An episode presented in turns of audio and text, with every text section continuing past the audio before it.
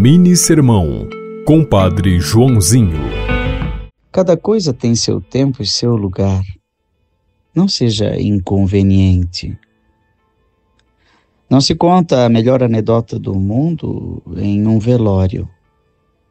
Mas também não se fica triste no momento de festa, praticando até mesmo jejum e evitando comer o bolo e nem querer cantar o parabéns a você.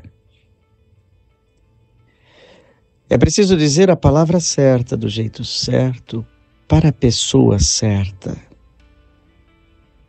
Roupa de banho é para a praia e não para usar no banco. Terno e gravata não é para usar durante as férias na praia.